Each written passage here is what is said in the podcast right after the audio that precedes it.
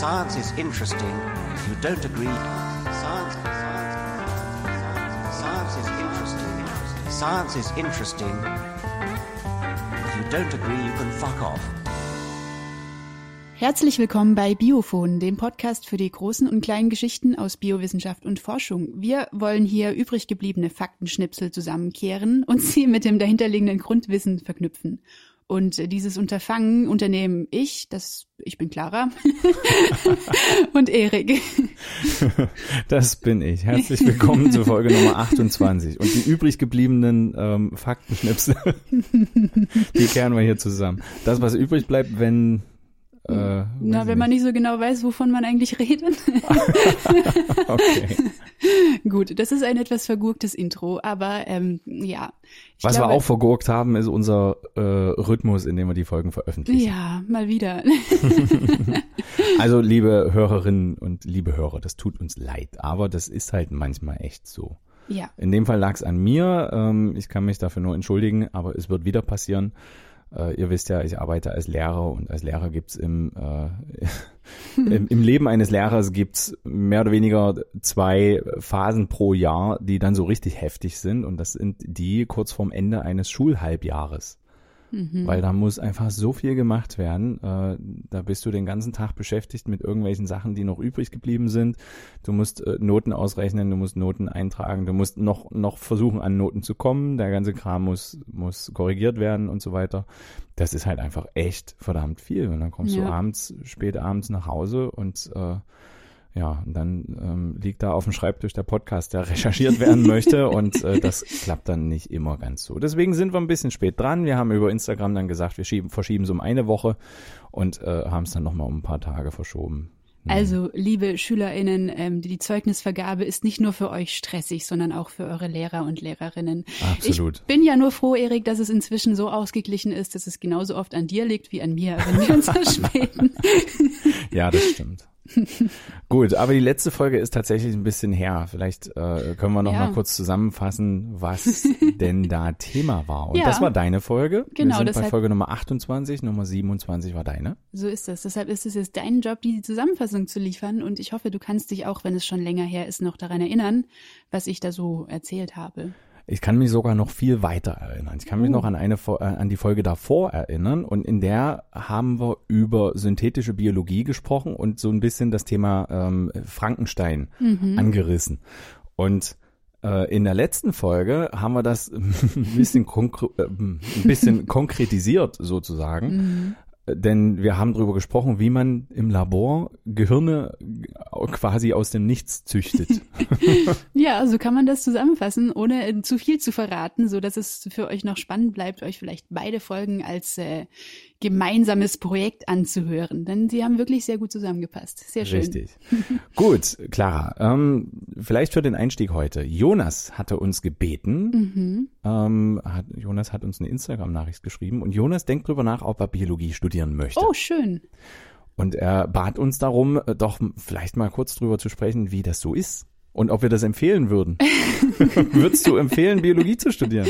Naja, also offensichtlich äh, mache ich nach zehn Jahren immer noch was damit. Von daher würde ich es auf jeden Fall empfehlen. Erik, wir haben zehnjähriges dieses Jahr. Das stimmt, ja. Vor zehn vor Jahren, zehn Jahren haben vor zehn Jahren haben wir angefangen, Biologie zu studieren, 2012. Und ähm, ja, würde ich es empfehlen. Also ähm, Natürlich, wie bei allen Studiengängen, wahrscheinlich ist ein gewisses, äh, eine gewisses, ein gewisses Grundinteresse natürlich Voraussetzung. Also wenn man keinen Bock auf Bio hat, dann ist das natürlich das falsche Studium. Aber ja, absolut. Ja, ähm, was ich schön finde an diesem Studienfach ist, ähm, dass es sehr breit einfach in alle möglichen Bereiche, die mehr oder weniger und meistens mehr mit dem eigenen Leben zu tun haben, ähm, hineinragt und dass man wirklich so ein bisschen das Gefühl hat, wenn man sich darauf einlässt, dass man immer mehr von der Welt um sich herum versteht. Und das ist einfach mhm. super schön.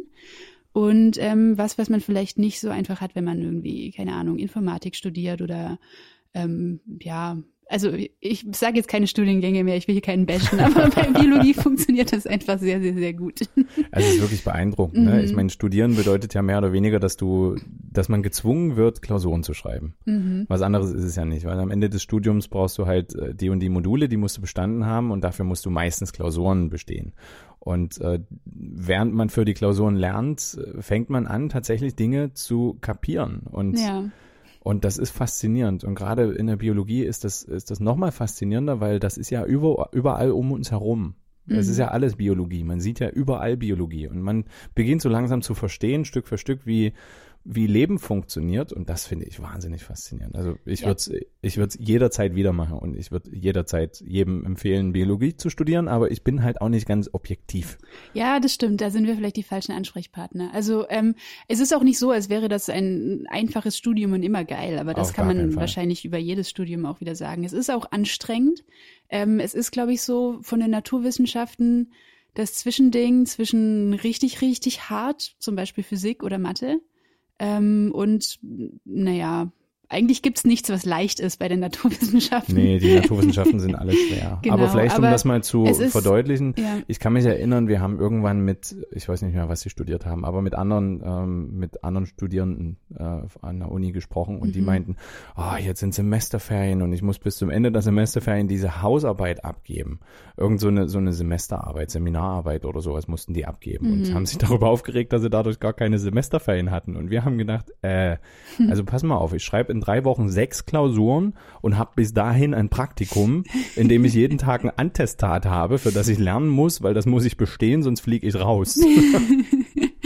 Ja, stimmt. Also es gibt da schon Unterschiede in der Anstrengung. Also ja, ich habe auch wirklich, ich habe vor kurzem noch mal so alte Aufzeichnungen vom Lernen gefunden und ich kann mich an eine besonders harte Prüfungsphase erinnern. Ich glaube, da hatten wir wirklich auch irgendwie drei Klausuren in der Woche oder mehr oder halt Mhm. äh, zwei Wochen lang jeweils drei irgendwie sowas und Das war keine Ähm, Seltenheit. Das war, genau. glaube ich, in so fast Und jeder Prüfungsphase. Teilweise, So. also ich bin wirklich relativ, also ich bin sowieso jemand, der zu spät mit allem anfängt, entsprechend auch mit diesen Klausuren, aber da blieb mir nichts anderes übrig, als das halbwegs rechtzeitig zu machen. Und ich war irgendwann so kaputt, dass ich halt dann tatsächlich so heulend am Schreibtisch saß und weitergelernt habe. Und auf diesen Aufzeichnungen sind auch so, das hört sich jetzt total schlimm an, sind auch so. Tränenflecken. Oh Gott. Kaffee und Tränen. Ja, genau. Kaffee und Tränen und Weißwein haben dieses Studium ermöglicht. Also es ist schon, es gibt Phasen äh, im, im Biologiestudium, die sind schon echt hart. Ja, Es genau. kommt natürlich ein bisschen drauf an, wo man studiert. Jedes Studium ist ein bisschen anders aufgebaut. Ich weiß bei uns, wir haben angefangen mit ähm, Grundlagen der Genetik, der Botanik, der Zoologie. Mhm. Äh, noch irgendwas? Naja, also die ersten Der, zwei die ganzen, Semester, ganzen anderen Naturwissenschaften, Genau, also den Physik, ähm, Mathematik, Ja. Chemie. ich glaube, das ist fast auch überall so, dass du halt so ein gewisses Grundverständnis auch haben musst von Physik, Chemie und Mathe. Und also das ist jetzt wirklich nicht, ähm, also ihr studiert nicht alle drei Fächer mit so. Das ist, man ist halt wirklich Grundlage. Es ist nochmal so das ähm, aufbauend quasi auf dem, was man im Abitur macht, in Physik, in Mathe, in Chemie. In Chemie ein bisschen mehr. Ähm, aber da kommt man schon durch. Also man kriegt Ja. jetzt nicht kein Mathestudium untergeschoben, so ist es nicht. Aber nee, Mathematik braucht man Genau. im, im Biolo in Bio als Biologe, als Biologin braucht man Mathematik einfach nicht so viel, abhängig davon, was man macht. Man braucht ein bisschen Statistik. Ähm, Mhm. Aber man kommt durchs Biologiestudium ganz durch, ganz gut durch, wenn man nicht jetzt ein, ein, ein, eine wahnsinnige Expertin in, ja, in Mathematik Es gibt ist. ja so ein paar Vorurteile gegenüber verschiedenen naturwissenschaftlichen Studiengängen in den jeweils anderen naturwissenschaftlichen Studiengängen. Und das, was man als Biologe immer zu hören bekommt, ist, äh, die können nicht rechnen. das mag stimmen. Das mag stimmen, ja. Ich habe heute erst wieder versucht, was äh, zu verstehen, was mit Mathe zu tun hat und äh, habe mir dann gewünscht, ich hätte ein bisschen mehr mathematisches Verständnis mitbekommen. Aber Mhm. genau, auf jeden Fall, also ja, die ersten paar Semester bestehen halt darin, dass man die Leute auf den gleichen Stand bringt, was grundnaturwissenschaftliche Ausbildung angeht. Ja. Ähm, und dann kommen erst diese ganzen spannenden biologischen Fächer ähm, hauptsächlich zu tragen. Also man hat das vorher schon so ein bisschen, Mhm. aber also ich weiß noch, dass sich bei uns viele gefragt haben, so hey, ich wollte Bio studieren, jetzt sitze ich hier und mache nur Mas Mathe und Physik und Chemie. Aber da muss man halt durch. Es kommt dann schon. Ja, das nützt ja nichts, da müsst ihr durch. Hm. Äh, was würdest du sagen, wie hoch ist der Chemieanteil? Das interessiert ja vielleicht auch den einen oder anderen. Wie hoch ist der Chemieanteil? Ähm, ja, was hatten wir denn an Chemie? Wir hatten Chemie Grundvorlesung, wir hatten Anorganik, Organik, Mhm. wir hatten Und Biochemie, und Zwei Biochemie Semester. 2. Also zwei Semester Biochemie. Genau. Eins und zwei. Ja, also es ist, keine Ahnung, 20. Also es ist schon, die waren schon relativ schwergewichtig, die Vorlesungen. Das würde ich auch sagen. Also ihr Ähm, kommt um Chemie mhm. definitiv nicht drum rum und das gilt auch als äh, für die für die spätere Arbeit als äh, Biologin, So als ist es. Biologe. Chemie ist einfach absolute Voraussetzung. Also, Aber ja. ähm, was ihr nicht macht, ist sowas wie äh, physikalische Chemie oder ähm, Genau. Elektrochemie und so weiter. Das äh, kommt eher nicht so zum Tragen als äh, in, in der Arbeit dann später im Labor. Aber natürlich äh, kann man durchaus sagen, Biologie ist angewandte Chemie. Das heißt, Ja. ihr braucht ein solides chemisches Grundwissen. Allerdings wird euch das im Studium auch vermittelt. Also es ist nicht Mhm. so, dass ihr irgendwie ähm, dass ihr äh, Biologie und Chemie Leistungskurs in der Schule haben gehabt haben müsst äh, und irgendwie da nur gute Noten, nur so kommt ihr durchs Biologiestudium durch. Auf gar keinen Fall. Nein. Ich hab, ich war weder Biologie noch Chemie Ja, Leistungskurs. ich auch nicht. Ich habe beides nur im Grundkurs gehabt. Also ja. Ich noch nicht mal das. Aber ja, also ist ja vielleicht auch interessant, warum haben wir uns dann doch entschieden, das zu machen, wenn wir Biologie oder Chemie oder beides abgewählt haben oder halt nicht im Abitur so als unsere Hauptinteressen gesetzt haben. Hm, Vielleicht, weil es in der Schule nicht unser Hauptinteresse Ja, war. Also bei ja. mir war es definitiv nicht. Also tatsächlich war es bei mir auch nicht so, nicht so richtig. Also ich hatte so Phasen als Kind, wo ich dann irgendwie Schmetterlinge gemalt habe oder so und dann aus dem Lexikon da drüber Sachen abgeschrieben habe auf den Zettel. Hm. Und dann irgendwie nicht mehr so richtig. Und dann hatte ich aber, glaube ich, auch wirklich sehr viel Glück mit dem Lehrer, den ich dann im Grundkurs hatte, weil äh, der hat irgendwie ein Händchen dafür gehabt, ähm, mir zu zeigen, dass es halt sehr, sehr geil ist, diese Sachen zu verstehen, weil sie so krass logisch sind. Das habe ich ja auch schon Mhm. öfters gesagt. Und ich kann mich noch an so ein paar Sachen erinnern, ähm, die dann halt wirklich so eingeschlagen haben bei mir, wo ich mir dachte, oh, ist das geil. Also von Ja. daher, ähm, Herr Renz hieß er, mein Biologielehrer. Vielen Dank an der Stelle. Danke, Herr Renn.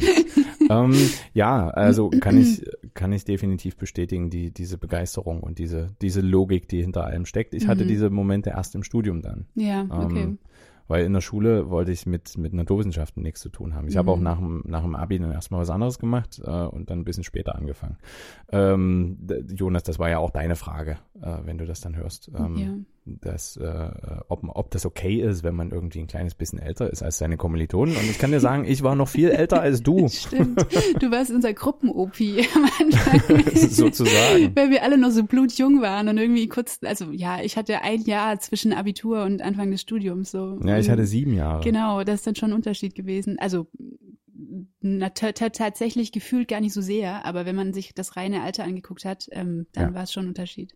Aber das geht alles. Ja, also man, man kann auch irgendwie eine Weile nach dem Abitur noch anfangen, Biologie, Biologie zu studieren und Mhm. kommt dann auch noch ganz gut durch. Ist nicht das Problem. Ja. Genau, also es ist äh, es ist viel Naturwissenschaft, es ist viel Grundlagen äh, Naturwissenschaft auch, wo man einfach durch muss, weil das sinnvoll ist, um es zu verstehen. Ja. Ähm, was ist noch geil daran? Also ich glaube, ähm, es kommt ein bisschen auf den Standort an, wo man das studiert. Also bei uns am Standort war es sehr praktisch ausgerichtet, was ich ziemlich Ja. gut fand.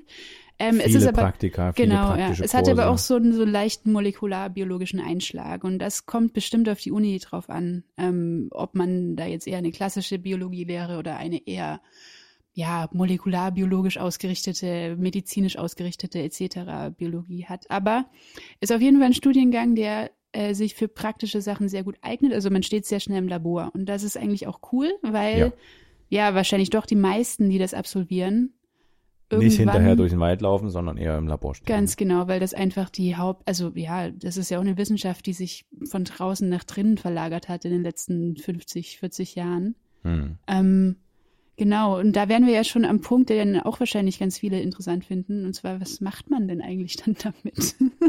Alles Mögliche. Ja. Also ich arbeite damit als Lehrer und bin damit unfassbar zufrieden und unfassbar glücklich. Hm. ja, man macht zum Beispiel einen Podcast. Man kann Podcasts starten, ja. Ja, also ähm, hm, ich glaube, das, was immer so ein bisschen schwierig ist und was dann vielleicht Eltern oder Verwandte dazu bringt, zu fragen, ja, was machst du denn mit einem Biologiestudium, wenn man sich dafür entscheidet, ist, dass es halt nicht so offensichtlich ist. Wie wenn man jetzt sagt, Mhm. ich mache irgendwie Lehramt oder ich werde Arzt, dann ist ja klar, was dein Berufsweg Ja. ist so und Dann gibt's auch nicht allzu viele Ja, Alternativen. Als, das als stimmt. äh, jemand, der Biologie studiert hat, kann man doch durchaus äh, vielfältigere Sachen machen. Das stimmt, aber sie sind halt nicht so offensichtlich, das heißt, man muss sich ein bisschen suchen. Aber ich glaube, die Leute, die ähm, da kreativ sind, beziehungsweise ja, einfach ein Ziel haben, die kommen damit recht weit, weil, also, was kann man konkret machen? Naja, man kann in der Forschung arbeiten, in der akademischen Wissenschaft. Das Ja. mache ich im Moment. Ähm, also ich schreibe meine Doktorarbeit an der Universität. Der weitere Weg, äh, wenn man dort bliebe, wäre weiter im Labor zu stehen, weiter zu forschen, irgendwann eine eigene Arbeitsgruppe zu gründen, Professor zu werden im besten Fall und zu lehren und genau, Eigene das ist so. Forschungsgelder einwerben. Ja, das ist wahrscheinlich das Klassischste. Man kann selbiges auch in der Industrie machen, da gibt es dann mehr Geld. ja, was natürlich auch ein guter Punkt ist. So, das sind wahrscheinlich die naheliegendsten Sachen. Dann gibt's ganz viele, die in irgendwelchen ähm, Ämtern landen, also Umweltämtern, ähm, ja, Als Sachverständige. Sachverständige, also es muss ja ständig, es gibt ja total viele Stellen, an denen man irgendwas kontrollieren muss, so als, äh, Mhm. als Stadt oder als Staat. Und da sitzen tatsächlich viele Biologen. Ähm, Biodiversität ist auch wichtiger. Das sind dann die, die eher draußen arbeiten tatsächlich. Ja. Ähm, Alles Mögliche, was mit Umwelt zu tun hat. Umwelt, Also ja, ja. Umweltschutz, äh, Nachhaltigkeit, Genau. äh, regenerative Energien, da gibt's überall Jobs für Ist ja Biologinnen gerade auch und ein Biologen. großes Thema einfach, ne? Ja, ich glaube, ähm, Bildung ist auch noch ein ganz, ganz großes Feld. Mhm, Ähm, Entweder schulische Bildung äh, oder ja. auch Erwachsenenbildung. Genau. Ja, und dann gibt's natürlich noch Journalismus. Ja, Journalismus, Kommunikation, Wissenschaftskommunikation, ähm, solche Sachen. Das ist natürlich nicht nur den Biologen vorbehalten, aber ähm, ja, genau, auch anderen Naturwissenschaftlern oder Wissenschaftlern allgemein. Ja, also Die Möglichkeiten sind wahnsinnig vielfältig. Äh, ich denke, was man nicht unbedingt machen sollte, ist sich festzulegen von vornherein, denn das wird wahrscheinlich sowieso nichts und äh, Mhm. die eigenen Wünsche werden sich ändern während des Studiums. Man mag vielleicht am Anfang des Studiums noch denken, ah, ich werde voll der krasse Wissenschaftler. ähm, in den meisten Fällen wird man das halt aber nicht. Das heißt ja, Ja. aber nicht, dass man mit dem Studium unglücklich wird. Das also ich stimmt. kann es mir nicht vorstellen, dass jemand damit tatsächlich gar nichts findet, äh, womit äh, er oder sie zufrieden ist. hm, Und ich kenne tatsächlich auch niemanden, ich rein persönlich kenne keine arbeitslosen Biologinnen oder Biologen. ja, also nicht dauerhaft zumindest. Klar gibt's dann Phasen zwischendrin, wo man sucht, so, aber du hast Aber halt in welchem. Job hast du das nicht? Ja, natürlich, klar. Also es ist im Endeffekt nicht, nicht irgendwie schlimmer als irgendwo sonst, sondern Richtig. also nicht brotlos oder sonstige Sachen, die vielleicht Leute versuchen, euch einzureden, sondern Ja. es braucht einfach ein bisschen, ähm, ja, ein bisschen Kreativität und ein bisschen vielleicht Selbsterkenntnis, wenn man sich dann was suchen will, wo man wirklich reinpasst. So und klar, also man ändert, ich habe am Anfang zum Beispiel gedacht, ich finde Botanik am allergeilsten. Bei mir war es die Zoologie. Ja. Hat sich dann gewandelt. Yep. Grundlegend. Genau. Gut.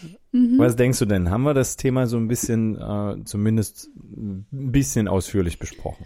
Ja, genau. Also was haben wir, genau, wir haben eigentlich die großen Grundfragen so ein bisschen angerissen. Was macht man? Was macht man damit? Warum macht man das? Ja, vielleicht hat's den einen oder die andere inspiriert.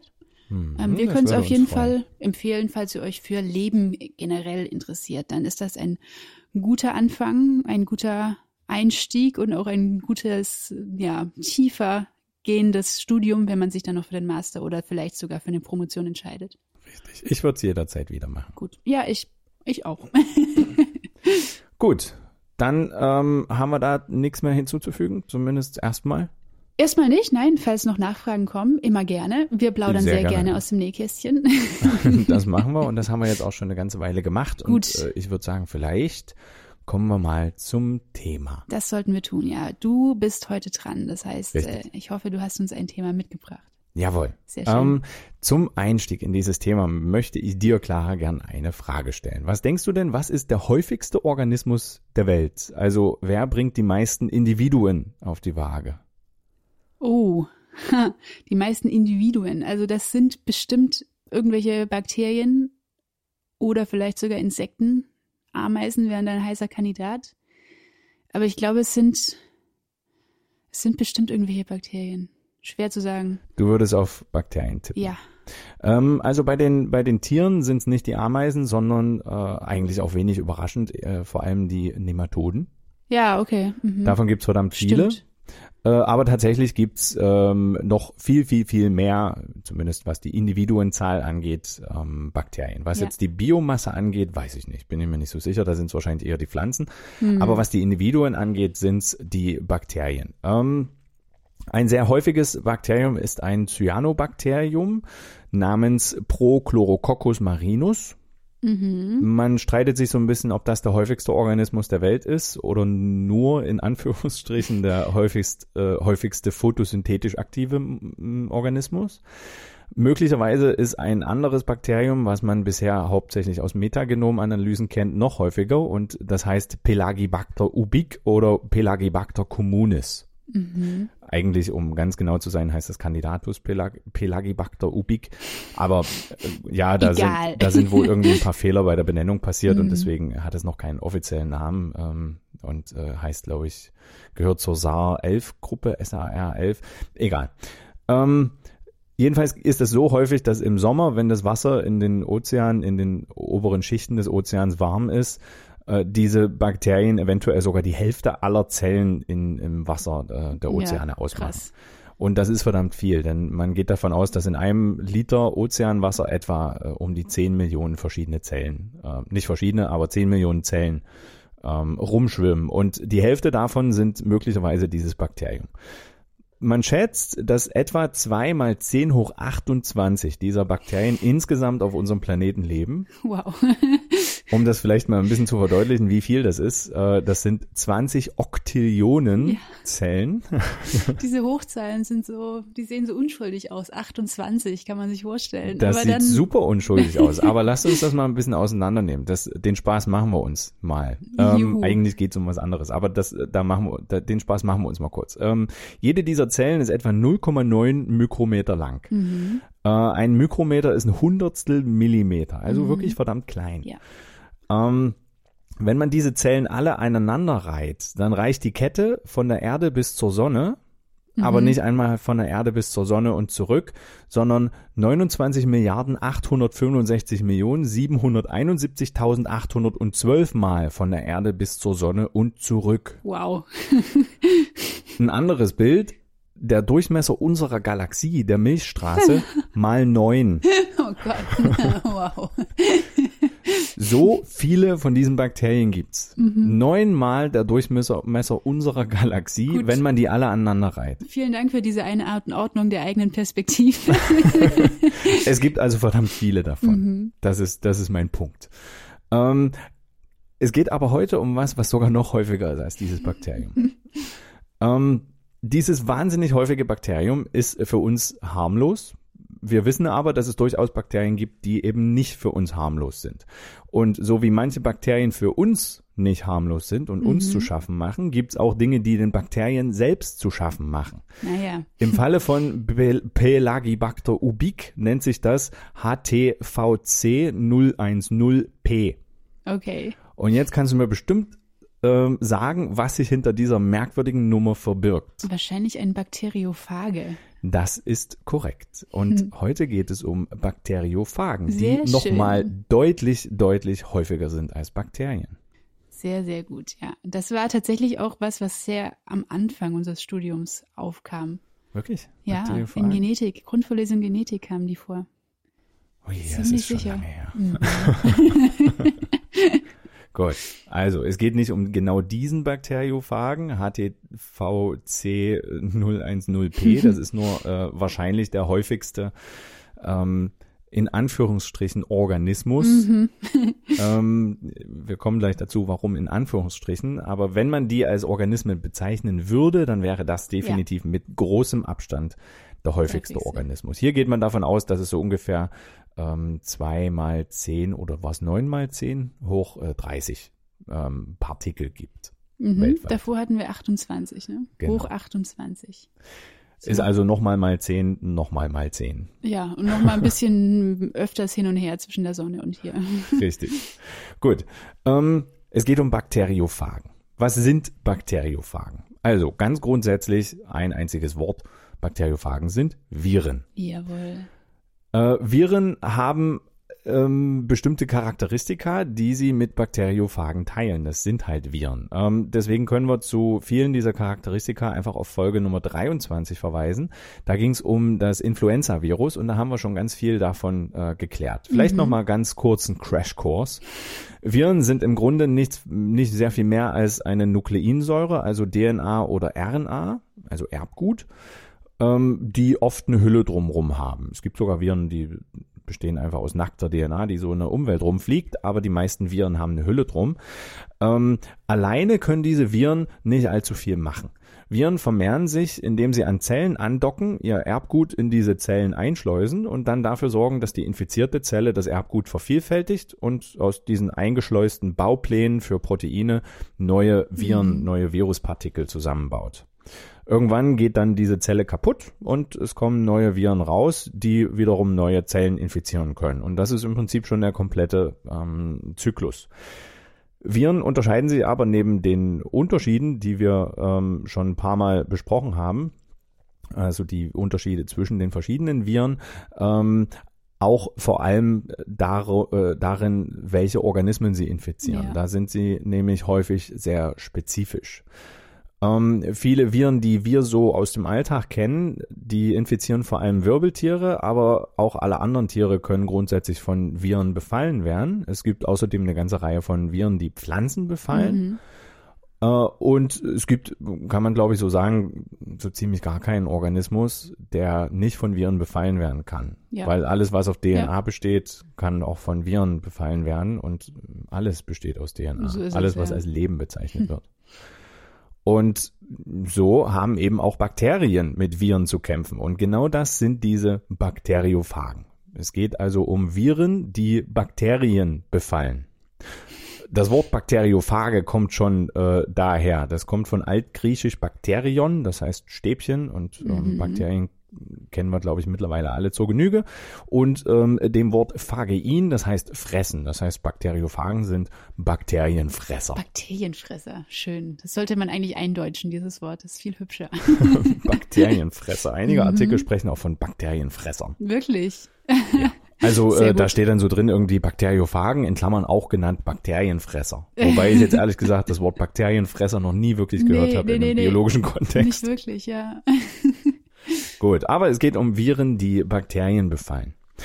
Bekannt sind die schon sehr, sehr lange. Mhm. Ähm, 1896 hat ein englischer Bakteriologe namens Ernest Hanbury Hankin an Malaria und Cholera geforscht und der hat entdeckt, dass es im Ganges und im Yamuna, das sind beides Flüsse in Indien, offenbar irgendwas geben muss, das irgendwie antibakteriell gegen Cholera-Bakterien wirkt ah, ja. und das durch einen sehr, sehr feinen Porzellanfilter passt.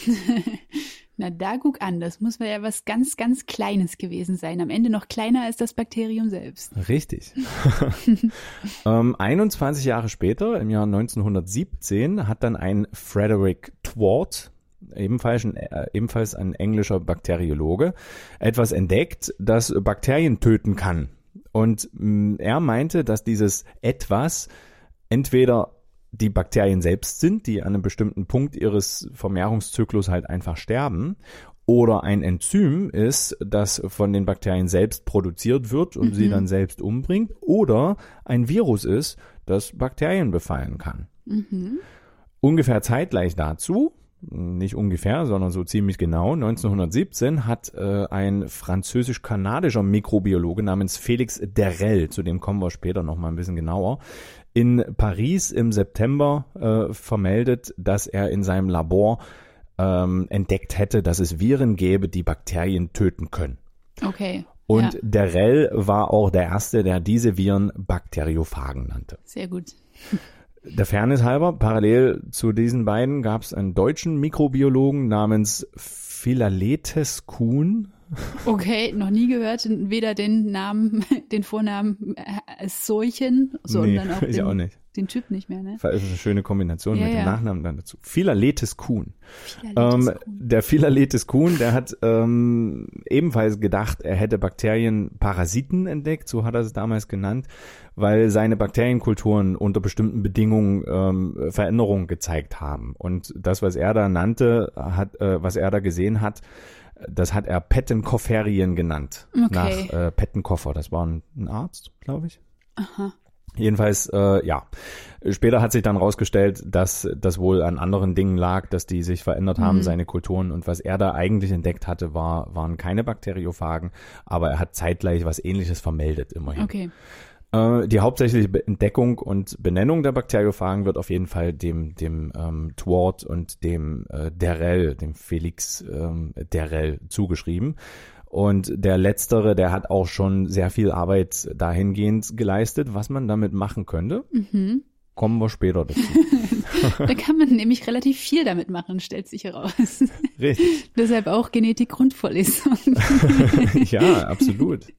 Ähm, aber da kommen wir noch dazu. Mhm. Ähm, vielleicht diskutieren wir erstmal, wie die aufgebaut sind. Das ist nämlich ziemlich cool. Das stimmt. Ähm, untersucht wurden die Fragen vor allem von einem Herrn Max Delbrück. Den werden wir zumindest noch mal Mhm. kurz ein bisschen kennenlernen. Ähm, dir sagt er wahrscheinlich was?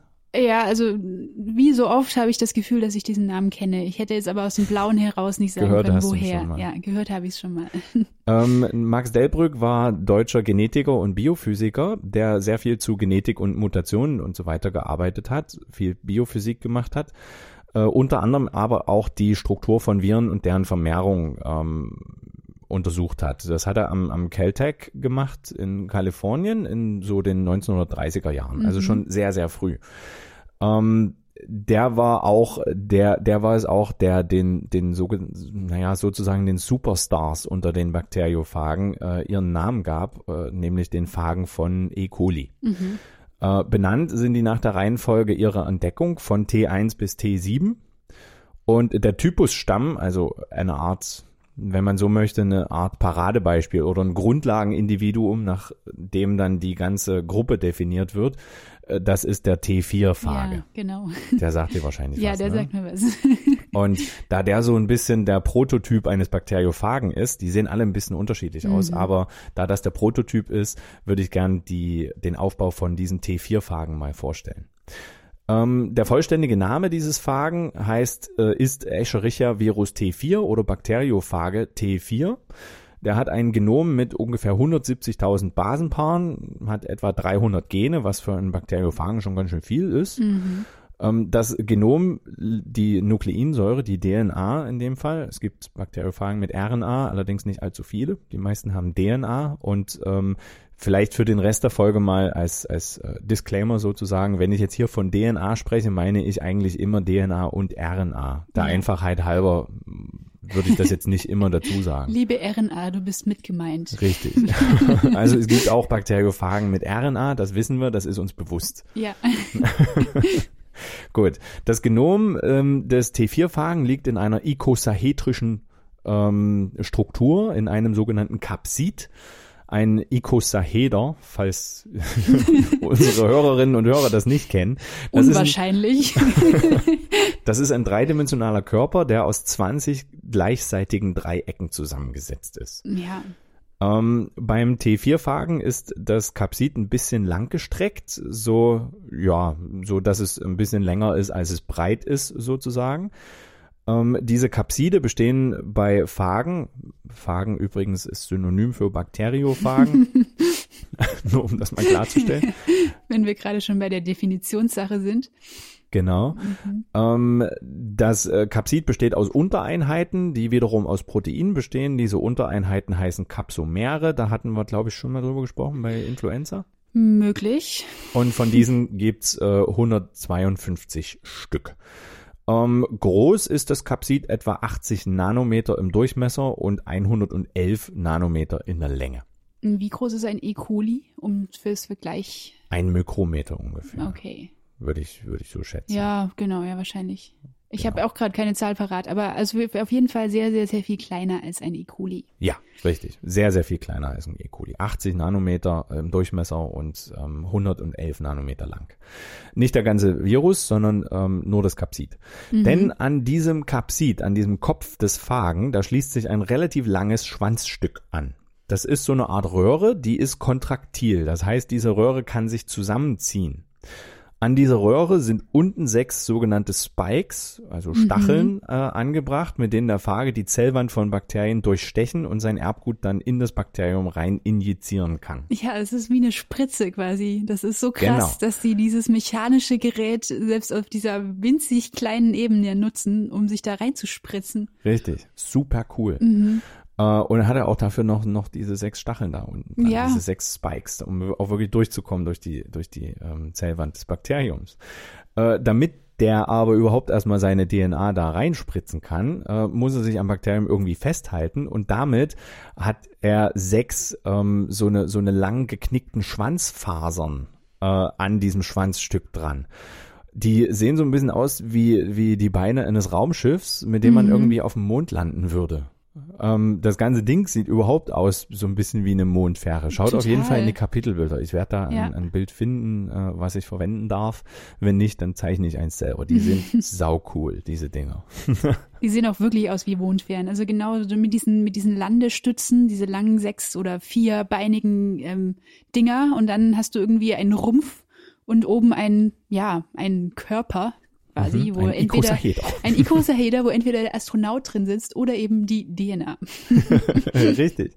Und das ist wirklich super abgefahren, dass diese, diese äh, Dinger, die aussehen wie Raumschiffe, überall rumschwirren und viel häufiger noch sind als, als Bakterien. Wenn man sich das mal überlegt, ist das wirklich krass. Ultra krass. Und Ja. dann sitzen, setzen sich auf das Bakterium drauf, docken so an, so, bumm, hier bin ich gelandet auf dem Mond und dann wird reingespritzt. Das ist Genau. halt, ja. Äh, schauen wir uns vielleicht mal an, wie so eine Infektion abläuft. Also wie so ein, wie so ein äh, Phage zu seiner eigenen Vermehrung kommt. Zunächst, hatten wir gerade schon gesagt, dockt äh, der Phage an das Bakterium an und hält sich mit seinen Schwanzfasern fest. Dafür bindet der Phage an ganz spezifische Rezeptoren, die auf der Außenseite des Bakteriums liegen. Und diese Rezep Rezeptoren sind in der Regel so spezifisch, dass ein bestimmter Phage nur ein ganz bestimmtes Bakterium äh, infizieren kann, alle anderen Bakterienarten aber in Ruhe lässt. Das wird später auch nochmal wichtig. Die sind teilweise so spezifisch, dass sie nur auf einen bestimmten Bakterienstamm gehen. Also nicht nur auf eine bestimmte Bakterienspezies, sondern auf einen bestimmten Stamm Krass, innerhalb dieser ja. Spezies. So krass spezifisch können diese Phagen sein. Ähm, wenn sie angedockt sind, dann kontrahiert das Schwanzstück, die Spikes durchstechen die Zellwand und dadurch wird das Erbgut des Phagen in das Bakterium reingespritzt. Das äh, Kapsid und alles andere außer dem Erbgut bleiben draußen am Bakterium dran. Auch das wird später nochmal wichtig. Wir wissen ja schon, dass das Erbgut generell in verschiedene Bereiche aufgeteilt ist, die man Gene nennt. Ein Gen ist der Bauplan für ein Protein. Der Phage bringt in seinem Genom alle Baupläne für Proteine mit, die er mitbringen muss, um im Bakterium neue Phagen herstellen zu lassen. Viele der Proteine, die dafür nötig sind, hat das Bakterium aber selber schon. Ähm, auch da können wir auf Folge 23 verweisen. Das haben wir da schon mal ein bisschen diskutiert. Die Proteine, die die Prozesse des Zusammenbaus selber zum Beispiel durchführen, die nimmt er einfach vom Bakterium und Ja. äh, bringt er nicht mit. Alle anderen, die er braucht, ähm, bringt er aber mit. Das sind beispielsweise diejenigen, die am Ende das Kapsid, also die Hülle aufbauen. Woher soll das Bakterium auch wissen, wie so ein Bakteriophage gebaut wird? Deswegen muss der Phage die, ähm, die Gene dafür selber mitbringen wenn jetzt die äh, Bakterien, nee, wenn jetzt die Phagen-DNA also im Bakterium ist, wird sie von den bakteriellen Enzymen abgelesen. Dabei entsteht unter anderem eine Phagenpolymerase, die dann den Rest der Phagengene ablesen kann und ähm, vervielfältigen kann. Und parallel dazu werden schon neue Einheiten für das Kapsid hergestellt, neue Kapsomere. Die neu entstandene Phagen-DNA wird anschließend in diese Kapsideinheiten verpackt und wenn das fertig ist, dann liegen in der Bakterienzelle ganz viele neue Phagen vor. Jetzt wird ein Enzym namens Lysozym hergestellt. Das Enzym ähm, zerstört die Zellwand des Bakteriums und setzt daher diese ganzen vielen neuen Phagen, die in der Bakterienzelle entstanden sind, frei. Die können jetzt weitere Bakterienzellen in der Umgebung infizieren und das Ganze geht auch noch relativ schnell. Das dauert ungefähr 30 Minuten und dabei geht das Bakterium natürlich kaputt. Natürlich. Bei Viren gibt's ja lytische und nicht lytische Viren. Ist das bei Phagen auch so? Ich weiß es gerade nicht mehr. Das, ähm, das kommt sogar von den Phagen. Ja, okay, Ähm, da kommen wir, kommen wir nachher nochmal dazu. Ähm, viele, viele Phagen äh, können das, die sogenannten temperenten Phagen. Mhm. Ähm, das äh, war jetzt der grundsätzliche Zyklus der Virenreplikation. Diese Prozesse laufen ja auch in unseren Zellen ab, wenn wir eine Erkältung haben. Ähm, und das ist bei Bakterien äh, nicht anders. Besonders ist hierbei aber, dass eben Bakterien, äh, Bakteriophagen nur Bakterien infizieren, unsere Zelle, unsere Zellen aber in Ruhe lassen. Mhm. Eine Besonderheit haben wir gerade schon kurz angesprochen. Nicht alle Pha- Phagen vermehren sich so. Es gibt eben auch die, die nicht sofort anfangen, neue Phagen zu Naja. produzieren. Bei denen, äh, nachdem die Phagen-DNA oder RNA in die Zelle injiziert wurde, baut sich diese, diese, dieses Erbgut erstmal in das Erbgut des Bakteriums mit ein. Dort bleiben die dann, äh, bleibt das Erbgut dann erstmal, also bleibt das Virus dann erstmal und wird vom Bakterium mit vervielfältigt, so dass bei der Zellteilung auch die Tochterzellen die Virus-DNA bekommen. Äh, ausgelöst durch ähm, äußere oder zufällige ähm, Ereignisse kann es dann passieren, dass der Phage aus dem Genom ausgeschnitten wird und in den gerade beschriebenen Zyklus übergeht, ähm, bei dem am Ende das Bakterium äh, kaputt geht. Äh, dieser Zyklus heißt der lytische Zyklus. Das ist der Zyklus, an dem am Ende die Lyse des Bakteriums steht. Der Zyklus, bei dem der Bakteriophage im Genom eingebaut ist, nennt man den lysogenen Zyklus. Den Phagen, der da im Genom sitzt und der immer mitvervielfältigt wird, den nennt man dann Prophagen und Bakteriophagen, die das können, heißen temperente Phagen. Alles klar, jetzt haben wir es definiert. Haben, haben wir ein paar Fachbegriffe äh, mal irgendwie gedroppt. äh, schönes, schönes Beispiel dafür, ähm, was man sich vielleicht ein bisschen plastischer vorstellen kann. Äh, zwar kein Phage, aber ein relativ bekanntes Virus, und zwar Herpesviren. Genau. Äh, Das sind solche Viren, die sich ins Genom einbauen können, die äh, wir ja auch von uns kennen. Herpes simplex beispielsweise kann ins Genom von Hautzellen eingebaut sein und dann in den lytischen Zyklus übergehen, also bei dem dann die Zellen am Ende kaputt gehen, wenn die infizierte Person beson besonders viel Stress hat. So können diese typischen Herpesbläschen entstehen, die bei Mhm. Stress kommen. Ähm, Gürtelrose ist ebenfalls so eine Krankheit, die von Herpesviren ausgelöst wird, die bereits in den Zellen vorhanden sind. Das heißt, man infiziert sich irgendwann im Laufe seines Lebens mit ähm, mit Herpesviren, weiß davon nichts und wenn man dann irgendwann 50 ist oder älter oder sowas, dann äh, hat man besonders viel Stress und äh, dann kommt plötzlich diese Gürtelrose zum zum Vorschein, die man von der man gar nicht wusste, dass man sie Zum hat. Beispiel, ja. Also Herpes simplex ähm, 1 ist, glaube ich, auch in unseren Breitengraden mit 95 Prozent in fast allen Menschen vorhanden. Richtig. Also wenn ihr noch nie Herpes hattet, und damit meine ich äh, Bläschen auf den Lippen oder sonst wo, äh, dann heißt das nicht, dass ihr keinen Herpes habt. Vielleicht, vielleicht kriegt er ja noch. Na gut, ich glaube, nee, ich weiß nicht, welcher, welcher Herpesvirus diese, diese Bläschen verursacht. Äh, HSV1 ist das, was super häufig ist. Das ist der Herpes simplex Virus 1. Und dann gibt's noch ein paar andere Formen, ähm, die sind etwas seltener. Okay, ja. Also, ja. Ähm, Epstein-Barr gehört doch auch zu den Herpesviren, ne? Ja, genau. Das ist, oh, das kriege ich jetzt aber nicht mit. Das ist auch auf jeden Fall weniger häufig als HSV1. Mhm. Also HSV1 ist bei weitem das häufigste. Diese 95 Prozent bei uns eben. Ja. Aber Herpesviren sind jedenfalls Mhm. eine, ein schönes Beispiel für solche Genau. Viren, die sich ins Genom einbauen können und dann erstmal da ruhen und da bleiben und ähm, mit der Zellteilung an Tochterzellen weitergegeben werden können. So ist es. Und äh, viele Bakteriophagen können das eben auch. Wir kennen jetzt die Biologie der Bakteriophagen, aber warum widme ich diesen Viren, die ja eigentlich in Anführungsstrichen auch nur Viren sind, jetzt eine ganze Folge, wenn wir die Viren doch schon besprochen haben? Ja, vor allem sind es ja nicht mal Viren, die uns als Menschen interessieren. Oder vielleicht doch. Oder doch? Na gut. Es gibt viele Gründe, warum man diese, über diese Bakteriophagen mal ein bisschen genauer sprechen sollte. Ähm, einerseits beispielsweise, weil viele Menschen zwar schon von Viren gehört haben, aber von Bakteriophagen eben noch nicht. Ja, das ist eigentlich der beste Grund, über was zu sprechen. Richtig. Ein liegen gebliebener Faktenschnipsel sozusagen. Ein übrig gebliebener Ja. Faktenschnipsel. Ja. Ähm, andererseits sind diese Bakteriophagen aber für die biologische Forschung so interessant und von so großer Bedeutung, dass sie definitiv eine eigene Frage, äh, eine eigene Folge, oh Gott, dass sie definitiv eine eigene Folge verdient haben. Ein Beispiel. Viren sind ja keine Lebewesen. Nein, das haben wir besprochen. Richtig. Deswegen können sie im Labor auch nicht einfach so ohne weiteres vermehrt werden. Man braucht, um Viren im Labor zu vermehren, irgendein Wirtssystem. Mhm. Man nimmt dafür beispielsweise Zellkulturen äh, oder Hühnereier. Ähm, so oder so, aber die Viren, Virenanzucht dauert lange und ist vergleichsweise aufwendig. Plötzlich gab es aber mit der Entdeckung von Bakteriophagen Viren, die keine tierischen Zellen äh, zur Vermehrung brauchten, sondern eben Bakterien. Mhm. Äh, besonders die, die ähm, spezifisch für Escherichia coli sind, sind für die Virologie von wahnsinnig großer Bedeutung, wie ja. zum Beispiel diese T-Phagen. Ähm, denn E. coli hat sowieso jedes Labor äh, auf der Welt in Kultur.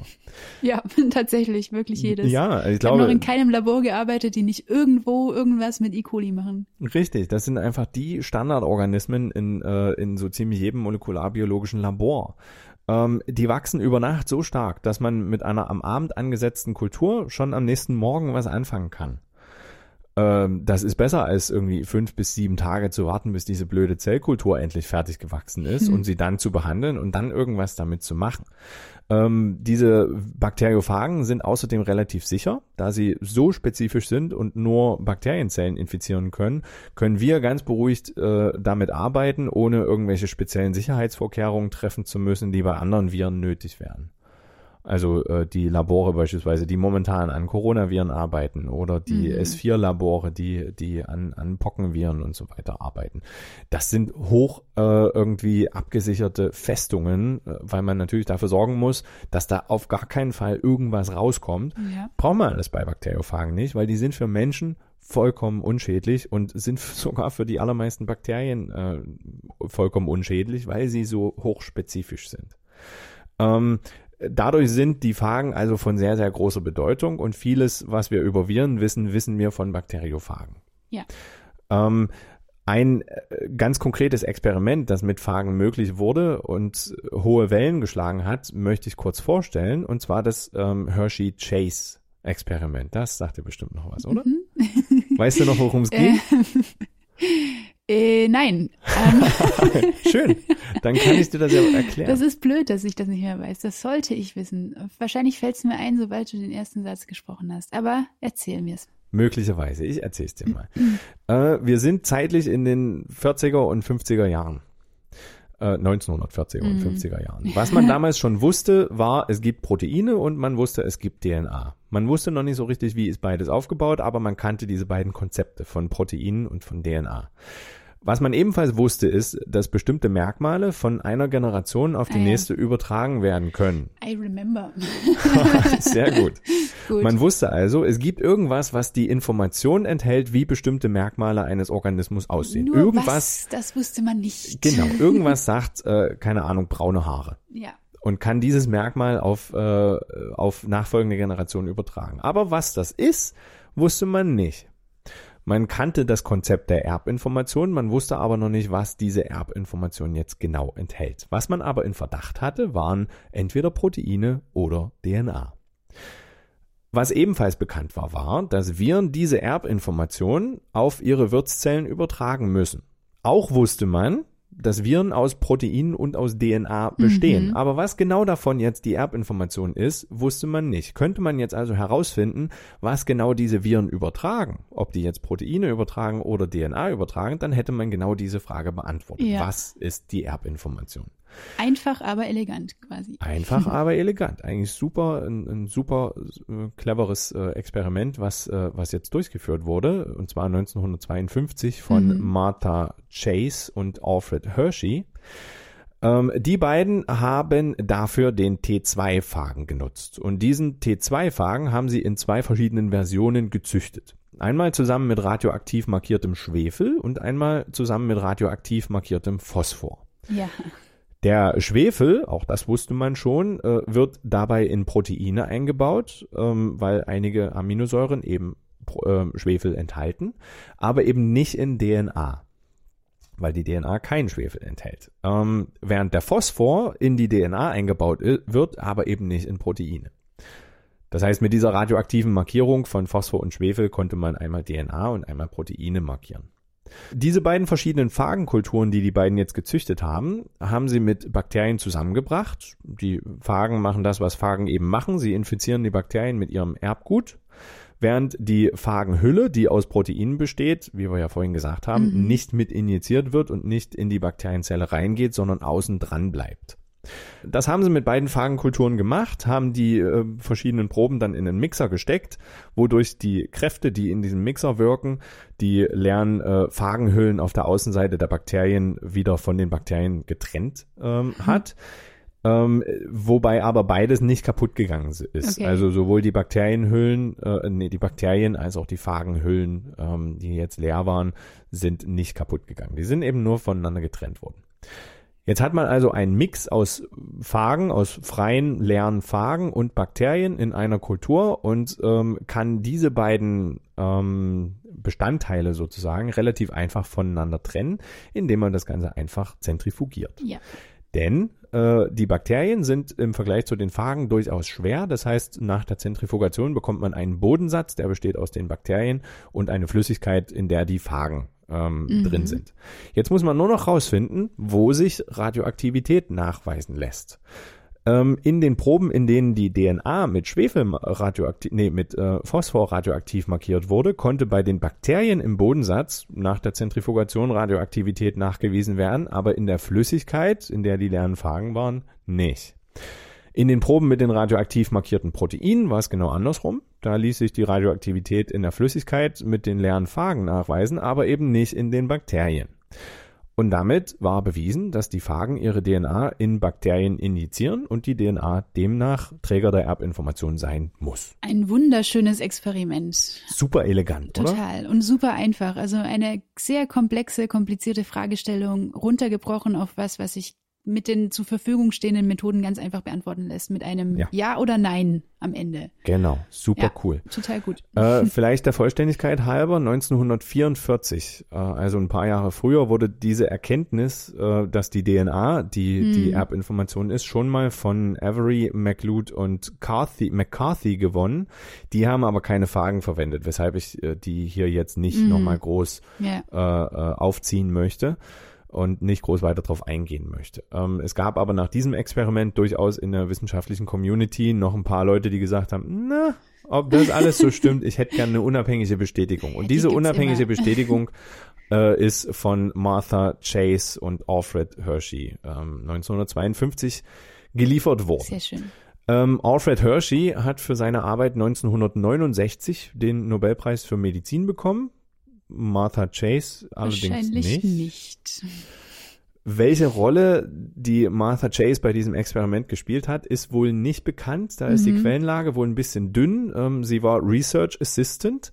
Allerdings war sie Co-Autor dieses entsprechenden Papers. Das mhm. heißt, ihre Rolle muss mehr oder weniger relativ signifikant gewesen sein. Ja. Man könnte jetzt natürlich spekulieren, warum sie denn dann den Nobel Nobelpreis nicht bekommen hat und ob es vielleicht daran gelegen hat, dass sie eine Frau war ja. in den 70er Jahren, 60er Jahren. Wer weiß. Also wenn jemand Research Assistant ist, äh, dann ist das schon verdächtig. Äh, dafür, dass er die meiste Arbeit im Labor gemacht hat. Im Gegensatz Richtig. zum Professor, der dann irgendwo auf dem Paper steht und unter dessen Namen das veröffentlicht wird. Also ja, man weiß es nicht, aber wahrscheinlich hätte sie ihn auch verdient gehabt.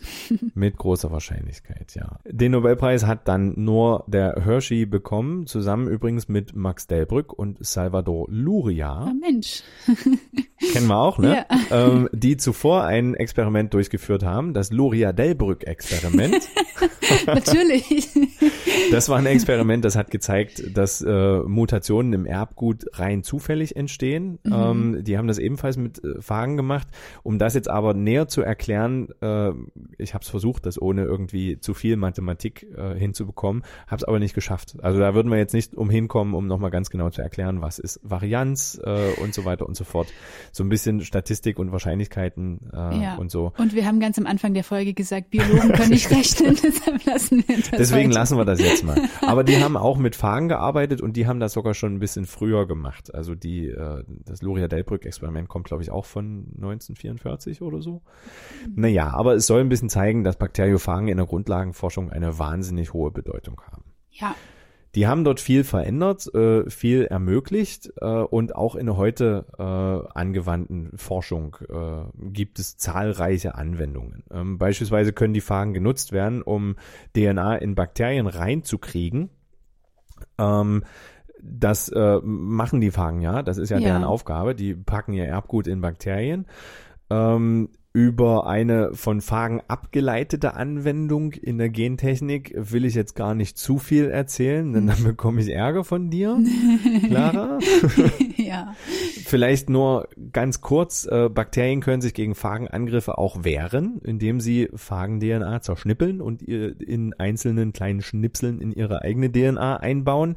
Das nennt man dann CRISPR, diese Stellen im Genom. Und beim nächsten Angriff des gleichen Phagen können sie diese Schnipsel dann nutzen, um den Phagen unschädlich zu machen. Äh, Das ist so eine Art Immunsystem in Bakterien, wenn man so will. So wird es zumindest gern bezeichnet. Und äh, der Mensch hat dann daraus eine Methode gebastelt, diese, die er CRISPR-Cas nennt. Äh, aber dafür warten wir auf deine Folge. Clara. Und diese Methode ist in diesem Jahr tatsächlich wie unser Biologiestudium ähm, zehn Jahre alt. Denn 2012 wurde das zum ersten Mal veröffentlicht. Wahnsinn. Und ähm, deshalb kommt die Folge auch dieses Jahr auf jeden Fall noch irgendwann. ja, 2012 war das, genau. ja, krass. Nobelpreis So dafür gab es letztes Jahr erst. Ja.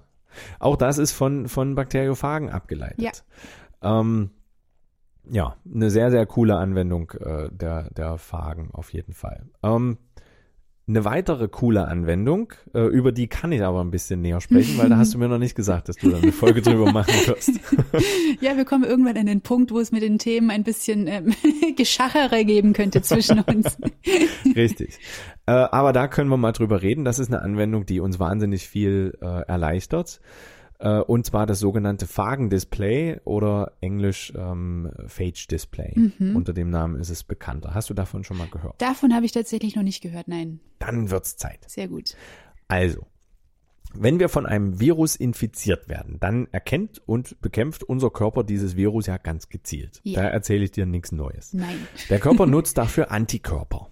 Antikörper, das sind Proteine, die an genau dieses Virus binden können und dafür sorgen, dass das Virus mit anderen, anderen Viruspartikeln verklumpt und äh, damit keine neuen Zellen mehr befallen werden können.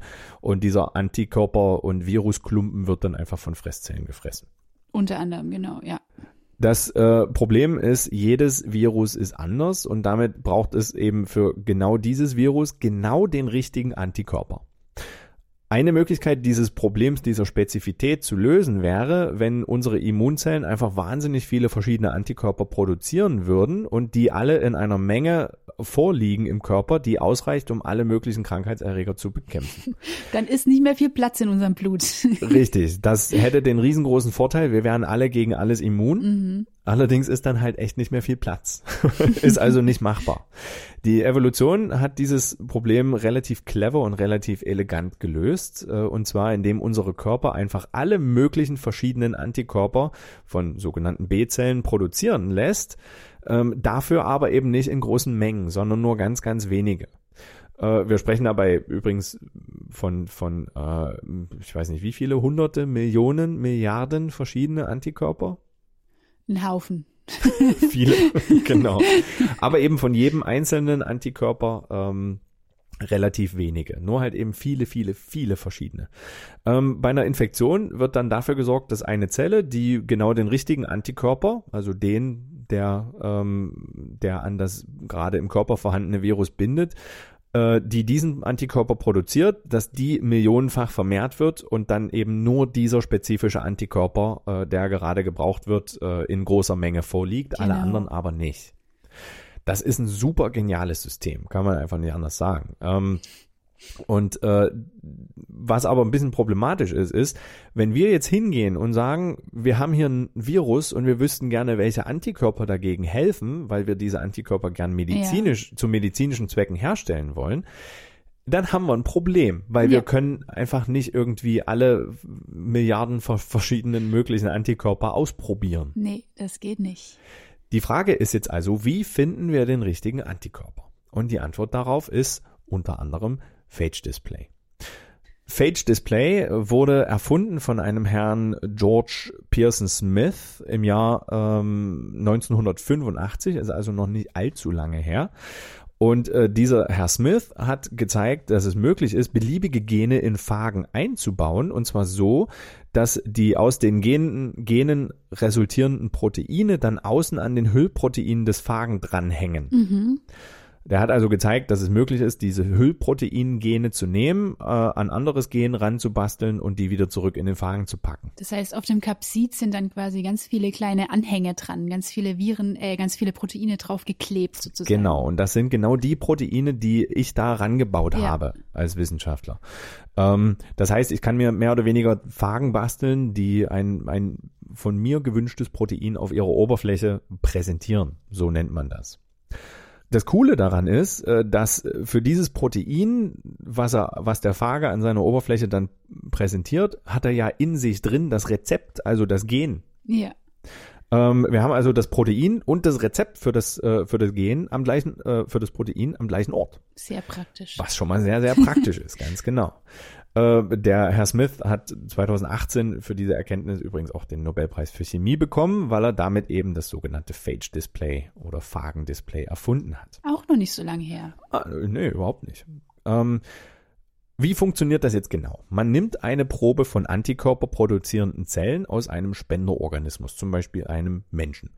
Äh, diese Probe enthält dann die Zellen, die Immunzellen und äh, damit die Gene für alle möglichen Antikörper, die es so geben kann. Mhm. Diese Gensequenzen können wir jetzt vervielfältigen.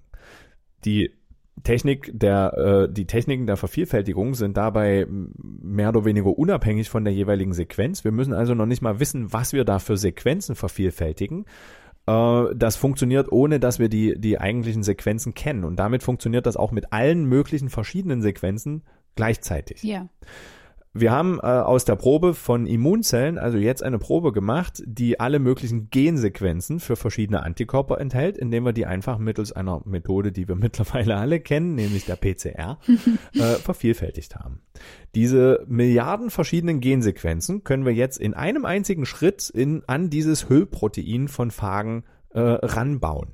Ne, wir nehmen einfach einen Vektor, bauen das da rein ähm, und zwar an genau diese bestimmte Stelle und was wir am Ende rausbekommen, sind ganz viele Gensequenzen von Hüllproteinen mit mehr oder weniger zufällig einer der möglichen Ja. ähm, äh, ähm, Antikörpersequenzen dran.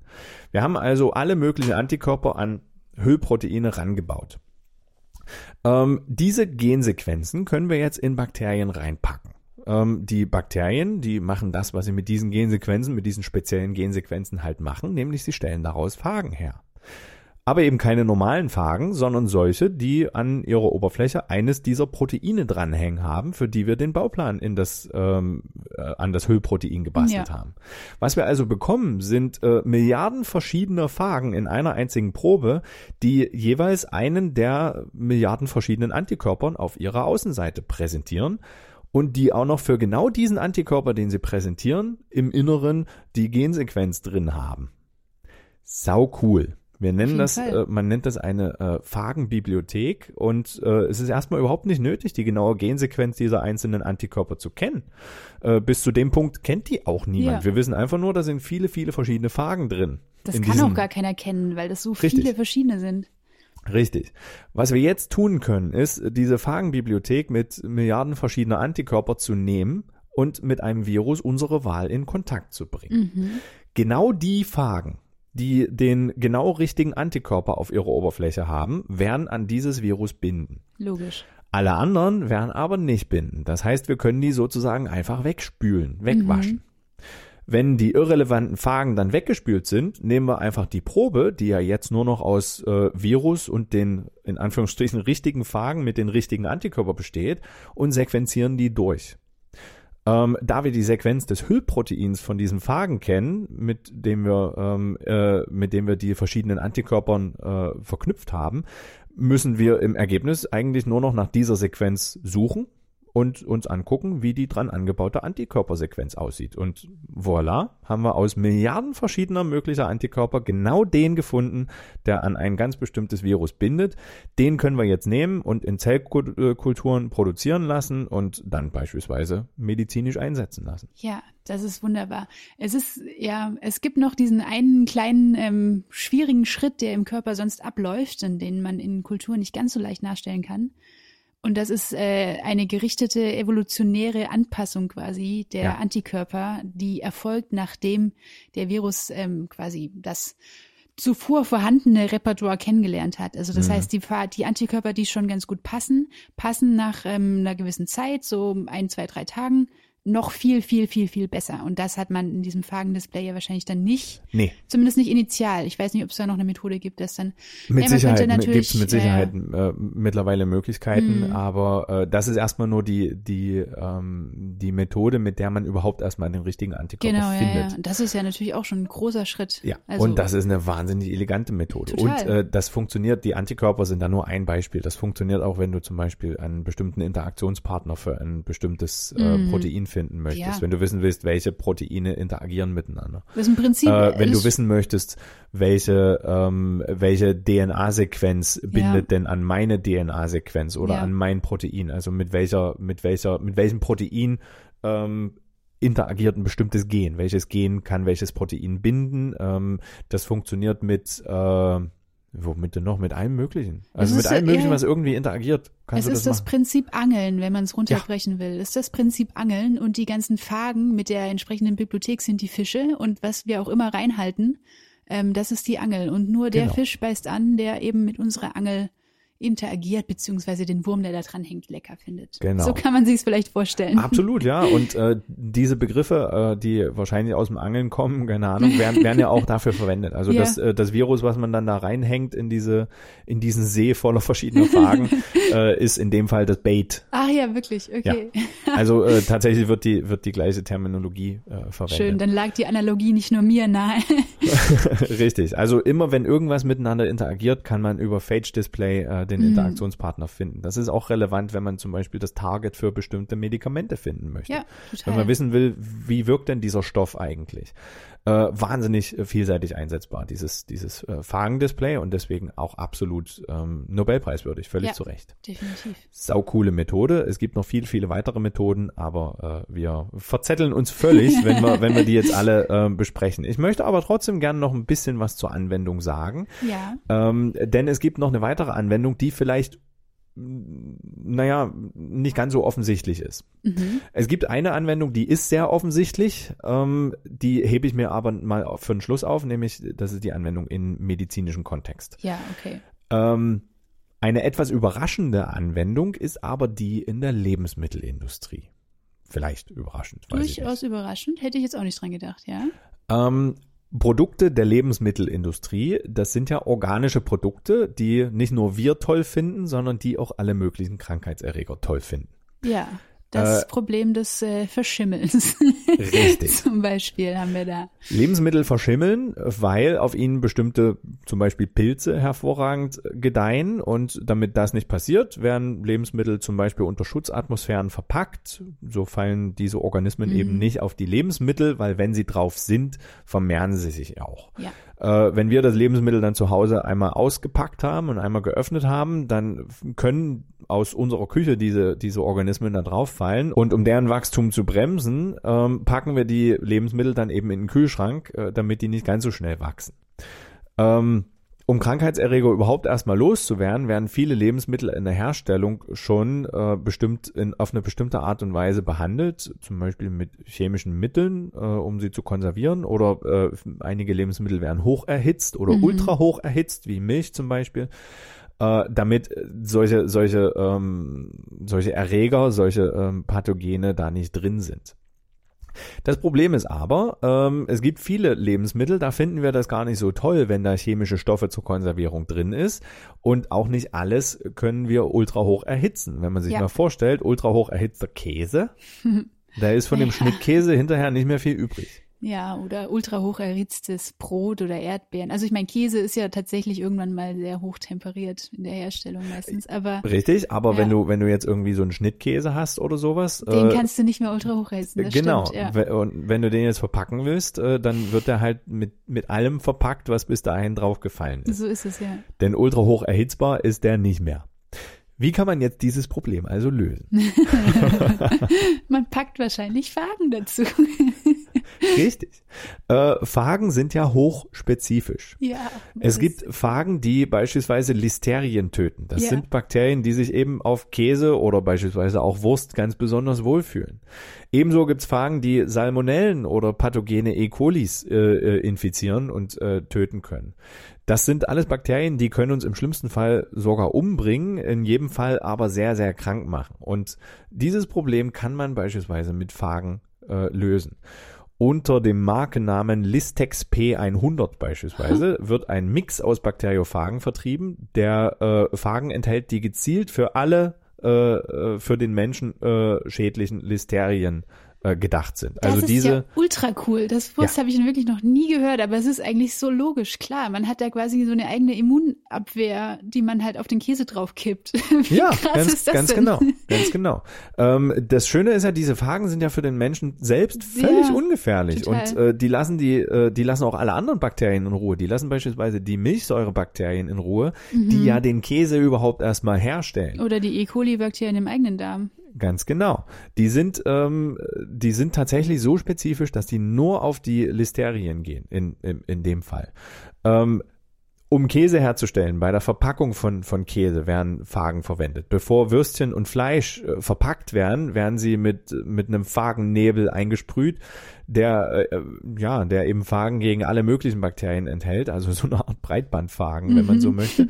Das heißt, unsere Lebensmittel, die enthalten Viren, die dort ganz gezielt platziert wurden und vielleicht ein schöner Fun Fact für die nächste Party. Ja, tatsächlich. Desinfektionsmittel für den Käse. Richtig. Und zwar mit Viren. Sehr schön. Ähm, kommen wir jetzt aber vielleicht zum Schluss endlich mal zu der Anwendung, auf der, auf die viele vielleicht schon gewartet haben, und zwar die Anwendung von Phagen in der Medizin. Mhm. Phagen werden hier beispielsweise genutzt, um äh, Bakterien bei einer ganz bestimmten Infektion eines Patienten zu identifizieren. Ähm, in der humanen diagnostischen äh, äh, Medizin demzufolge. Äh, die ein oder andere Hörerin wird sich jetzt beim Hören bis hierhin aber vielleicht auch schon gedacht haben, Moment mal, wenn ich ein Bakterium habe und dort Bakteriophagen draufschütte, dann stirbt dieses Bakterium. Für uns Menschen sind diese Phagen völlig ungefährlich. Ist das denn nicht exakt die gleiche Wirkung, die auch Antibiotika haben? Und haben wir nicht mit, mit Antibiotika so massive Probleme, äh, weil Bakterien immer resistenter gegen Ja. Antibiotika werden? Und die Antwort darauf ist, Clara, Ja, ganz genau so ist es. ganz genau so ist es. Die Konsequenz aus dieser Erkenntnis, die heißt Phagentherapie. Ja, herrlich. Theoretisch können Phagen hochspezifisch im Menschen eingesetzt werden. Wenn jemand mit Bakterien infiziert ist, dann kann man demjenigen äh, einfach Phagen verabreichen, die genau auf die gerade in, im Patienten oder in der Patientin äh, vorliegenden problematischen Bakterien abziehen. Für den Menschen sind diese Phagen dann vollkommen ungefährlich. Und das Tolle ist sogar, auch für alle anderen Bakterien, die in uns leben, wären die Phagen völlig unproblematisch. Man kann tatsächlich nur die pathogenen Bakterien bekämpfen und alle anderen in Ruhe lassen. Eigentlich viel besser als ein Antibiotikum. Möchte man meinen, ne? Man muss halt nur wissen, was für Bakterien da vorhanden sind. Das ist wahrscheinlich der Schlüssel. Richtig. Und jetzt rate mal, seit wann man das wusste. Wahrscheinlich schon viel, viel, viel länger, als ich jetzt glaube. Also das Richtig. ist ja eine so logisch oder so naheliegende Sache, dass man das wahrscheinlich gecheckt hat, sobald man die Phagen gefunden hat. Mhm. Äh, Im Jahr 1917, da Ja. haben der Frederick Twart und der Felix Derrell Genau, die Phagen beiden. überhaupt erstmal entdeckt. Und tatsächlich, der Felix Derrell hat schon berichtet in seinem ersten Paper über Phagen, dass man mit Phagen Menschen von zum Beispiel Durchfallerkrankungen Krass, da stellt kann. sich dann jetzt natürlich die Frage, warum zur Hölle hat das so lange gedauert? Da kommen wir gleich dazu. Ähm, etwa zur gleichen Zeit, so in äh, Anfang der 1920er Jahre, äh, hat ein Georgier namens Georgi Elavia Eliava, Entschuldigung. Ein Georgi Georgier Eliava. namens Georgi. Das Ja. ist ja auch schön. Ein Georgier namens Georgi Eliava, der hat auch an Phagen geforscht. Der hat 1923 das Eliava-Institut für Phagenforschung in Tiflis in äh, Georgien gegründet. Dieses ähm, Institut befasst sich bis heute intensiv mit der Phagentherapie. Besonders in Russland begann man in den 1920er Jahren viel an Phagen zu therapeutischen Zwecken zu forschen. Äh, Und auch in westlichen Ländern wie in den USA wurde ganz fleißig geforscht und Phagen sehr erfolgreich äh, zur Therapie von, von Erkrankungen eingesetzt. Oh nein, ist das jetzt so ein politisches Ding, weil das die Russen gemacht haben, haben wir es nicht mehr gemacht? Na, warte Nee. mal. Das, äh, ein riesen, riesengroßes Problem für die Phagentherapie kam 1941. Welches? Mhm. 41, naja, da hatten wir andere Probleme auf der Welt. Äh, das auch, äh, aber 1941 wurden Antibiotika entdeckt Ach so, und auf den ah Markt ja, gebracht. okay. Äh, plötzlich war es viel einfacher, Antibiotika herzustellen und zu verabreichen. Und ähm, in Europa und in den USA wurden Antibiotika richtig, richtig breit vermarktet. Dadurch äh, haben diejenigen, die an Phagen geforscht haben, langsam das einfach das Interesse an der Phagentherapie äh, Ja. verloren, während aber in Russland und Georgien weiter ganz fleißig daran geforscht wurde und gearbeitet wurde. Im äh, Zweiten Weltkrieg waren Phagen zur Behandlung von Infektionskrankheiten teilweise viel erfolgreicher als Antibiotika. Das ist so krass. Nach dem Zweiten Weltkrieg äh, kam dann der Kalte Krieg, während in Russland ganz fleißig weiter erfolgreich an der Phagentherapie gearbeitet wurde, wurden die daraus resultierenden Paper äh, und Forschungsarbeiten leider meistens hinter dem eisernen, eisernen Vorhang hervor nicht übersetzt, weshalb dieses verlorene Interesse der westlichen Wissenschaftlerinnen und Wissenschaftler nie so richtig wiedergeweckt werden konnte. Trotzdem, insbesondere äh, seit so den 50er Jahren, wird ein bisschen dran geforscht, auch im Westen, ähm, denn zu dieser Zeit kamen so die ersten Antibiotikaresistenzen auf. ja, okay. Aber so richtig voran ging es halt irgendwie doch nicht. Ähm, Zumindest nicht überall. In Georgien wurde und wird bis heute erfolgreich Phagentherapie durchgeführt. Zum Teil mit deutlich besseren Ergebnissen als äh, mit Antibiotika. Und auch bei verrückt. resistenten Ja. äh, äh, Bakterien und so weiter und so fort. Diese langsame Forschungsgeschwindigkeit hat aber immerhin dazu geführt, dass so ab den 1990er Jahren äh, immer mal wieder mehr Paper erschienen sind, die dann zeigen konnten, dass Bakteriophagen gegen dies und das eben sehr wohl eingesetzt werden können. Beispielsweise gab es ein Paper, was gezeigt hat, die Erfolgsquote von Hauttransplantationen kann mit Phagen deutlich erhöht werden, indem man ganz gezielt Pseudomonas aeruginosa Bakterien abtötet. Äh, Infektionen mit dem gleichen Bakterium ähm, konnten in den USA erfolgreich behandelt werden. Auch da gibt's ein Paper für. Äh, allgemein, so ab den 90er Jahren wurden mehr und mehr Erfolge durch Phagentherapie erzielt. In Deutschland beispielsweise hat sich Ropen 2016 eine schwere Entzündung am Fuß zugezogen. Ropen war ein Panzernashorn Okay. im Tierpark in Nürnberg. Mhm. Ähm, gut, die Infektion hatte, hatte, das hatte er schon vorher. Okay. Äh, er ist Sie mit dieser Infektion schon gekommen, aber 2016 wurde es dann so richtig ernst. Ähm, das war so heftig, der Krankheitsverlauf, dass äh, das Tier dann irgendwann nicht mehr aufstehen konnte und der Tierpark kurz davor war, das Oh. Nashorn einzuschläfern.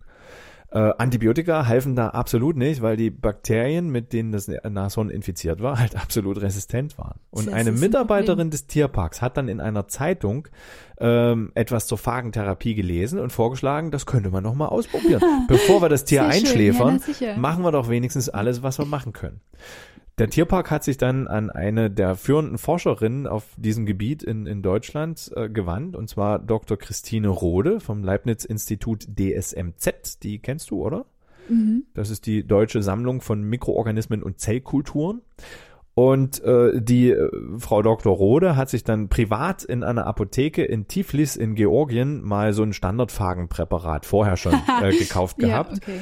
Und ist dann damit äh, zu dem Nashorn gegangen und hat gesagt, ja gut, wird zwar wahrscheinlich nicht funktionieren, ist halt nur so ein Standardpräparat Mhm. aus der Apotheke, aber wir können es ja mal probieren, ist ja besser als nichts. Und siehe da, trotzdem es nur ein Standardpräparat war, trat sofort nach der ersten Behandlung äh, Besserung ein. Äh, dem Tier konnte für äh, etwa ein Jahr lang damit komplett das Leben gerettet werden. Ähm, das Nashorn, muss man fairerweise dazu sagen, hat letztendlich den Kampf gegen diesen entzündeten Fuß doch verloren und Mhm. musste 2017 getötet werden. Nichtsdestotrotz, die Erfolge der Therapie waren dermaßen durchschlagend. Äh, Antibiotika haben überhaupt nicht geholfen. Ja. Und äh, selbst die äh, Frau Dr. Rode war absolut überrascht von, wie, wie gut die Phagentherapie eigentlich äh, funktioniert. Warum ist die also nicht schon lange Standard?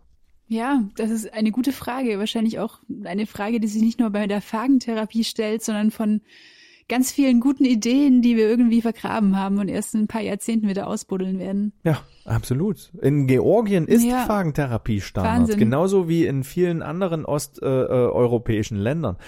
In der westlichen Welt hadert man aber bis heute mit nicht übersetzten Studien. Es gibt noch keinen Mhm. wirklichen Nachweis mit in Anführungsstrichen unserer eigenen Forschung, also westlicher Forschung, wenn man so will, äh, der unzweifelhaft die Wirksamkeit dieser Therapie äh, belegt, obwohl das bis heute eigentlich schwer zu Ja. glauben ist, wenn man wenn man so diese diese Erfolge sieht, die absolut für sich sprechen. Ähm, bis heute gibt's für die Forschung zu wenig Geld. Äh, es gibt zu wenige eigene Studien, so dass die Phagentherapie in Deutschland bisher tatsächlich nicht zugelassen ist. Ja, es ist halt leider. Nur ja. wenn man als Patient ausdrücklich zustimmt und es ausdrücklich wünscht, kann man Mhm. mit Phagen behandelt werden. Aber immerhin, das nimmt so ein kleines bisschen Fahrt auf, aber ich finde es trotzdem absolut Wahnsinn, unglaublich, dass diese wahnsinnig vielversprechende Forschung aus historischen Gründen, Ja. naja, quasi einfach verpennt wurde. Ja, es ist halt, also mit der Forschung ist es im Prinzip wie alles, wie mit allem, was Menschen irgendwie machen. Es unterliegt halt immer Trends. Ne? Es gibt Ja. immer Trends und die sind unvorhersehbar und abhängig von so viel Zeug, was so passiert. Also Richtig. alles, was auf der Welt passiert, hat irgendwie einen Einfluss darauf, was wir jetzt gerade für den heißen Scheiß halten. So und wenn das jetzt halt nicht das ist, woran ich forsche, dann, hm, ich meine, vor drei Jahren hat sich noch keiner für Coronavirenforschung interessiert. Ja. Und jetzt sind die. Außer der äh, Herr Drosten. Außer der Herr Drosten, genau. Und jetzt sind Der halt die, fand das damals schon cool. sind die Paper zu dem Thema halt explodiert und naja, So ist das letztendlich Man mit der vorhersehen. auch. Wir Ja. haben das tatsächlich einfach verpennt. klar. Klar äh, das ist nicht so, dass das ja. gefährlich wäre oder, oder was auch immer. Da, wir wir haben es halt einfach verpennt. Ja. Wir hatten einfach zu lange keinen Bock drauf. Ja, ja, ja, genau. und das so ist, es. irgendwie, das, also es ist, es ist, es ist schwer irgendwie nachzuvollziehen. Aber aber ich denke, heißt, im Hinblick ja. auf, auf Antibiotika-Alternativen Ja. äh, wird, wird da in den nächsten Jahren und Jahrzehnten noch einiges auf uns zukommen und mit Sicherheit wird früher oder später die Phagentherapie Fuß fassen, auch in Genau. unserer westlichen Medizin. Die Botschaft dahinter ist, äh, wenn man manchmal die Hiobs-Botschaften hört von Antibiotika-Resistenzen und dass wir meistens, dass wir bald überhaupt nicht mehr ähm, Krankheiten bekämpfen können werden, dann ist die Antwort darauf doch, aber wir müssen uns halt mal außerhalb von Antibiotika umschauen. Und so ist es ja bei ganz vielen Fragestellungen, wo man denkt, oh Gott, jetzt haben wir hier ein totes Ende gefunden und kommen da nicht mehr raus. Aber Ja. meistens ist die Antwort schon irgendwo. Man muss sie nur finden. Richtig. Ähm, gut, ich hoffe, dass ich mit dieser Folge so ein kleines bisschen einen Ausblick darauf geben konnte, was uns da möglicherweise irgendwann bevorsteht, rein Ja. medizinisch. Zumindest haben wir aber schon mal in die Biologie dieser kleinen mondfernartigen Viren reingeschaut. Und ich möchte die Folge gern mit noch so einem kleinen Party-Fun-Fact beenden. Oh ja. Noch ein Faktenschnipsel. noch, ein- noch ein kleiner Faktenschnipsel. Ähm, Metagenomanalysen funktionieren ja so, dass du eine Probe nimmst und dann alle, alles da drin durchsequenzierst Ja. und das dann zuordnest und guckst, äh, was könnte, welche, welcher, welcher Sequenzschnipsel, den ich jetzt da drin habe, könnte zu welchem Organismus gehören. Und äh, mit solchen Metagenomanalysen hat man 2014 menschliche Fäkalien äh, analysiert und hat einen Phagen gefunden, den offenbar die Hälfte der Menschheit in ihrem Code hat. Ah Mensch. Ja, den hat man Cross-Assembly Phage genannt. Okay. Cross-Assembly Phage. Ähm, abgekürzt C-R-A-S-S-Phage. C-R-A-S-S, okay. Krass-Phage. Krass-Phage. Der übelst krasse Phage. Okay, was macht dieser krasse Phage? Und dieser Krass-Phage, der kann Ja. jetzt beispielsweise genutzt werden äh, für das, wofür man normalerweise Darmbakterien verwendet, nämlich um Verunreinigungen von menschlichen Fäkalien im Wasser zu quantifizieren. Ah, okay. Der Krass-Phage, Der der Krassphage. menschlichen Code findet. Sozusagen. Eine Kotangel. Richtig. Gut, vielleicht auch was für die nächste Party. Vielleicht, ja, vielleicht. Ja, Also, vielleicht auch nicht, keine wenn Ahnung. ihr euch für ein Biologiestudium entscheidet, dann auf jeden Fall. Dann ist das auf jeden Fall was für die nächste, äh, für die nächste, äh, für die nächste Party. Der Krassfrage. Ja, Ja. und damit äh, wäre ich am Ende. Ja, sehr schön, sehr schöne Folge, Erik. Ähm, sehr schön auch, dass man nochmal so grundlegende Sachen aufgegriffen hat. Und äh, weil wir gerade am Anfang von Biologiestudium gesprochen haben, das ist auch eine Sache, die hatte ich davor noch nie gehört, bevor wir angefangen haben zu studieren. Bakteriophagen. Ja, und ähm, naja, ist halt die nur, so wichtig und Ja, so na vielfältig klar. und überall. nur der Grundkurs gewesen im, im, in der Schule, ne? Aber genau, und das war halt wirklich auch gleich am Anfang ähm, eine eine Sache, die uns beigebracht wurde. Ja, und sowas lernt man.